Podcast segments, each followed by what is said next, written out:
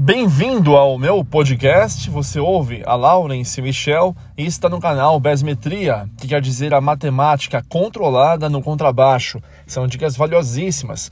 E aqui nesse podcast eu quero deixar uma dica que é importante demais para todo aquele aquela que é meu aluno e precisa no caso entender a praticidade e a evolução que você vai ter quando você estiver tocando, estudando ou mesmo ensaiando as músicas de repertório ou as suas composições próprias, olhando de frente do espelho. Né? Você fala assim, pô, mas isso aí não tem sentido, por que eu vou ficar fazendo isso? É melhor eu estudar do que eu ficar perdendo meu tempo, que frescura. Eu vou explicar por que, que é importante você fazer isso. Porque, olha só, como que se chega à perfeição todas as pessoas que trabalham com dança? Pode perceber que a sala de dança as quatro paredes, ou pelo menos uma delas, todas as dançarinas e os dançarinos, as bailarinas e os bailarinos, eles sempre dançam olhando de frente para o espelho.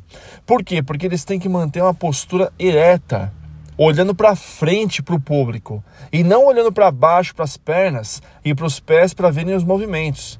E a mesma coisa quando você começa a estudar o contrabaixo e você fica olhando, né, diretamente para o seu instrumento. A sua cabeça fica cabisbaixa, você fica com uma dor na nuca monstro, porque você fica tudo torto ou torta para poder enxergar o braço do instrumento e automaticamente você também não consegue ter o mesmo resultado, porque você está olhando o braço do instrumento, você baixa a cabeça para quem está te ouvindo e ainda a sua postura, a sua digitação, né, os shapes da, das digitações, eles não ficam precisos. O que acontece? O som do contrabaixo começa a trastejar, a abertura dos seus dedos não funciona da maneira como deveria. A postura que as pessoas contrataram ou pagaram para ver o show, que é uma apresentação, é uma exibição de um show, para as pessoas poderem ver o rosto de vocês, a interação né? Vocês ficam menos tímidos, né? E muito mais entrosados com a banda e com o público. Então, a sacada que realmente eu sei o que eu estou dizendo, sou músico desde 96 e passo com convicção e com coerência. É muito importante no começo, pelo menos no começo. Isso não vai ser para sempre. Você pega um espelho, coloca de frente aonde você estuda, se no seu quarto, no seu estúdio, no seu home studio, na sala, não interessa onde seja. Coloca um espelho de forma horizontal, que dê para poder pegar o braço inteiro do contrabaixo.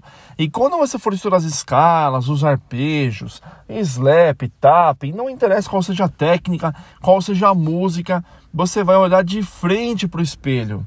E aí você vai ter um resultado muito melhor. Pode ter certeza, porque você vai estar tá vendo de forma indireta. Você está olhando para frente como se estivesse olhando o espelho. Só que o espelho reflete a postura e a digitação que você está tendo. E isso vai fazer com que ao longo do tempo, e não é muito tempo, tá? Você não vai ficar fazendo isso durante anos. Você vai fazer isso durante alguns meses. Dependendo do, do, aluno ou da aluna, mais ou menos dois, três meses. Aqueles que têm um pouco mais de dificuldade, talvez quatro ou cinco meses no máximo.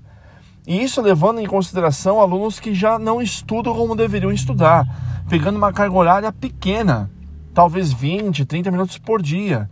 Se aquele aluno ou aluna é dedicado ou dedicada e estuda na faixa de umas duas horas por dia, no máximo em um mês, um mês e meio, você já sanou esse problema. A sua postura vai melhorar, não só mediante quando você for fazer um show, mas a sua digitação vai ficar precisa e você automaticamente não vai ter nenhum tipo de problema com relação à coluna, para ficar tudo torto ou torta tendo que olhar o instrumento. Né? Se essa dica não fosse importante, como diz o próprio canal Besmetria dicas valiosas para baixistas. Se não fosse importante, eu não ia fazer esse podcast só para poder encher de linguiça. Na verdade, isso aqui é uma dica muito útil. E se você que está ouvindo isso e quiser pôr em prática todas essas dicas super, hiper importantes que eu tenho passado, eu tenho certeza que você vai evoluir e muito no contrabaixo. Agora você está no próximo podcast e Deus abençoe.